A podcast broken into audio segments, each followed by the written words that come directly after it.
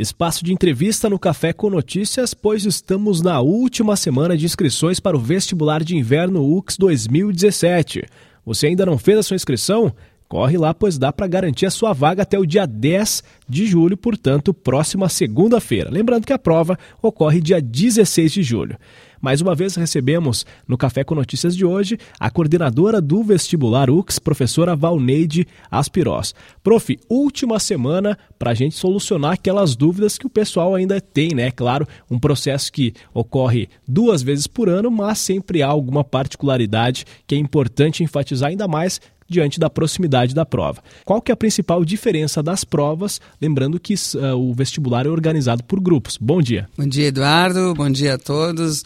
De fato, eu começo dizendo que é muito interessante quando nós vamos nos aproximando da data do vestibular, do encerramento das inscrições. Nós temos um misto de ansiedade, alegria, difícil de preocupação. Difícil de separar tudo isso, mas é muito bom por mais que nós estejamos há muitos anos à frente do vestibular, cada um é um. E as emoções se renovam, as preocupações também.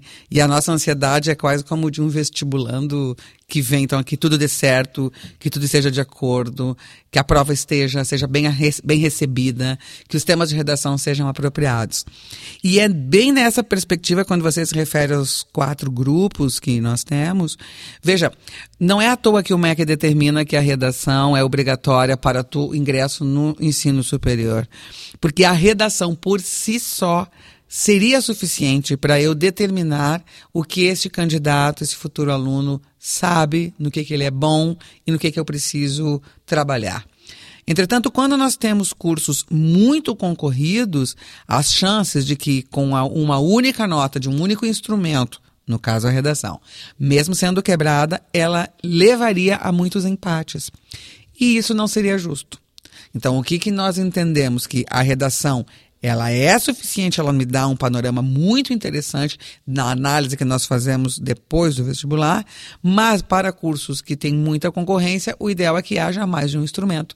Isso impede que haja qualquer empate e garante que as pessoas ingressem todas pelos méritos próprios.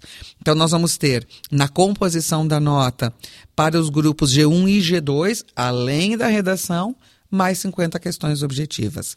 Como você bem disse, é, a partir dessa configuração, são várias provas em que ele vai ter de realmente demonstrar um conhecimento e um entendimento de cada uma delas. Embora as provas sejam semelhantes nesse caso do G1 e G2 e também no G3 e G4 sendo apenas a redação, os tempos de acordo com a prova também são diferentes. Exatamente. Veja, nós vamos entrar todos no mesmo momento, porque o ingresso aos prédios ele se dá de forma igual. Então, a partir das 12h30, os blocos estão abertos e pontualmente 13h30 iniciam as provas. Para os grupos G3, G4, que fazem redação, propostos são três temas. Ele escolhe um, como nós já falamos na semana passada. Ele terá duas horas de realização da prova.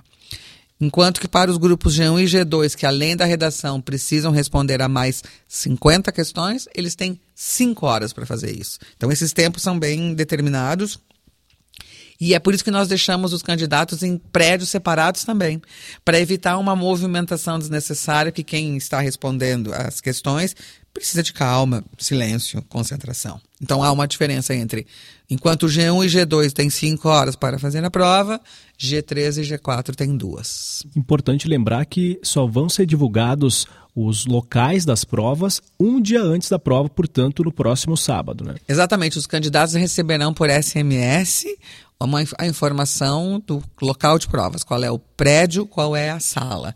Ele vai ser feito só no sábado, porque nós estendemos as inscrições até o dia 10. Então, há muitas medidas que precisam ser tomadas antes de fazermos a distribuição. É aguardar todos os pagamentos, fechar os números e a distribuição. Então, é por isso que eles receberão tudo no sábado, provavelmente início da tarde, todos já estarão com de posse com SMS e nós estaremos aqui pelo campus também para quaisquer dúvidas que surjam. A central de atendimento monta um apoio e um atendimento lá no centro de convivência. Mesmo se a pessoa não receber, por exemplo, por devidos motivos, a gente sabe que a telefonia móvel no Brasil é complicada, mas ou até mesmo não percebeu a mensagem, ela pode, vai ter sempre aqui, né? Pode vir até aqui. Pode vir, nós vamos estar aqui durante o sábado inteiro vai essas informações estarão no site, também pode entrar por lá, verificar no site a confirmação, porque o SMS é enviado, mas ao mesmo tempo é disponibilizado no site também. Então fica muito fácil qualquer pessoa conseguir a, sua, a precisão né, do local de prova. E no dia do vestibular nós vamos ter também uma estrutura que já é de praxe, montada no campus para ajudar a orientar esse candidato a se mover rapidamente.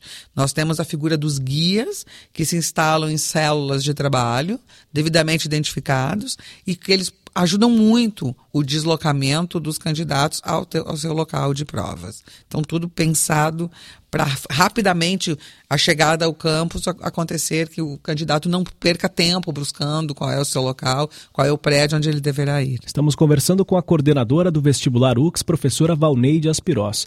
Eu sei, prof, que a prova foi reformulada, já que estamos falando das questões objetivas, para evitar qualquer pega-ratão, como a gente acaba dizendo, né?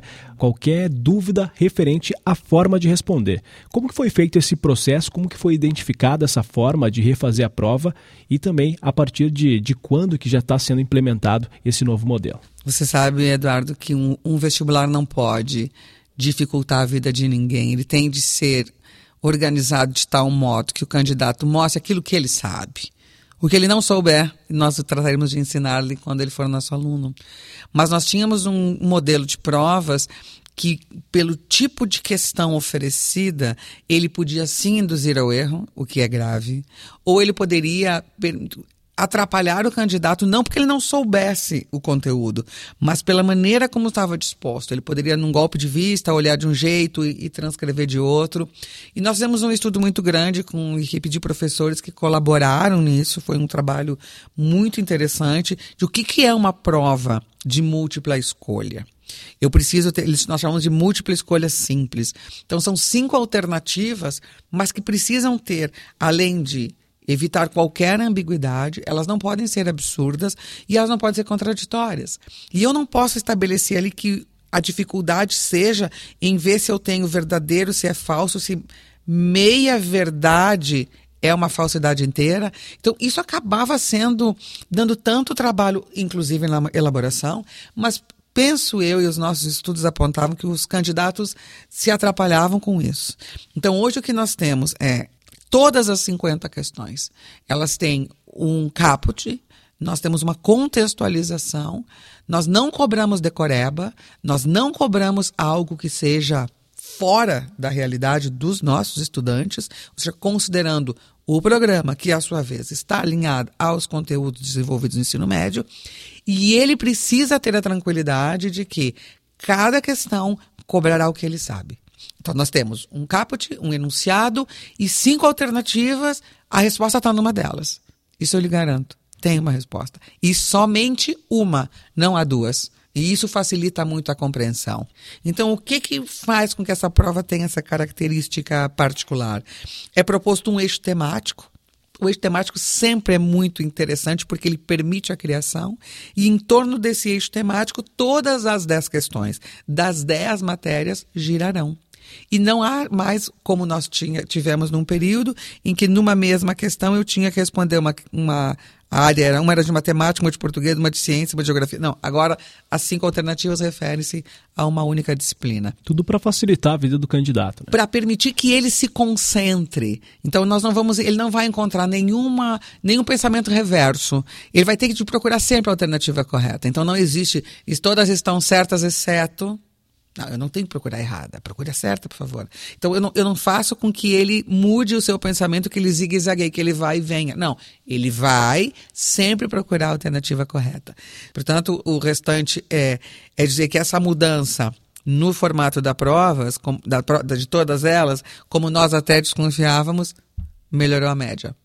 Porque hoje não há mais o descuido do pega-ratão ou do embaralhamento nos olhos, nós só cobramos o conhecimento. E é o conhecimento que nos interessa realmente. Como diz nosso Lô, ele ilumina, que, que ilumine nossos candidatos também. Essa coordenadora do vestibular UX, professora Valneide Aspirós, tirando as últimas dúvidas para você que já se inscreveu no vestibular de inverno UX 2017. Para você que não se inscreveu, corre que ainda dá tempo, hein? Inscrições até a próxima segunda-feira, dia 10 de julho. Lembrando que na semana que vem voltamos com mais uma entrevista aí é para fazer o pente fino nas últimas dúvidas de quem vai prestar o vestibular. Prof, mais uma vez, muito obrigado pela gentileza de comparecer aos estúdios da UXFM no programa Café com Notícias e até semana que vem. Obrigada, bom dia a todos e até semana que vem.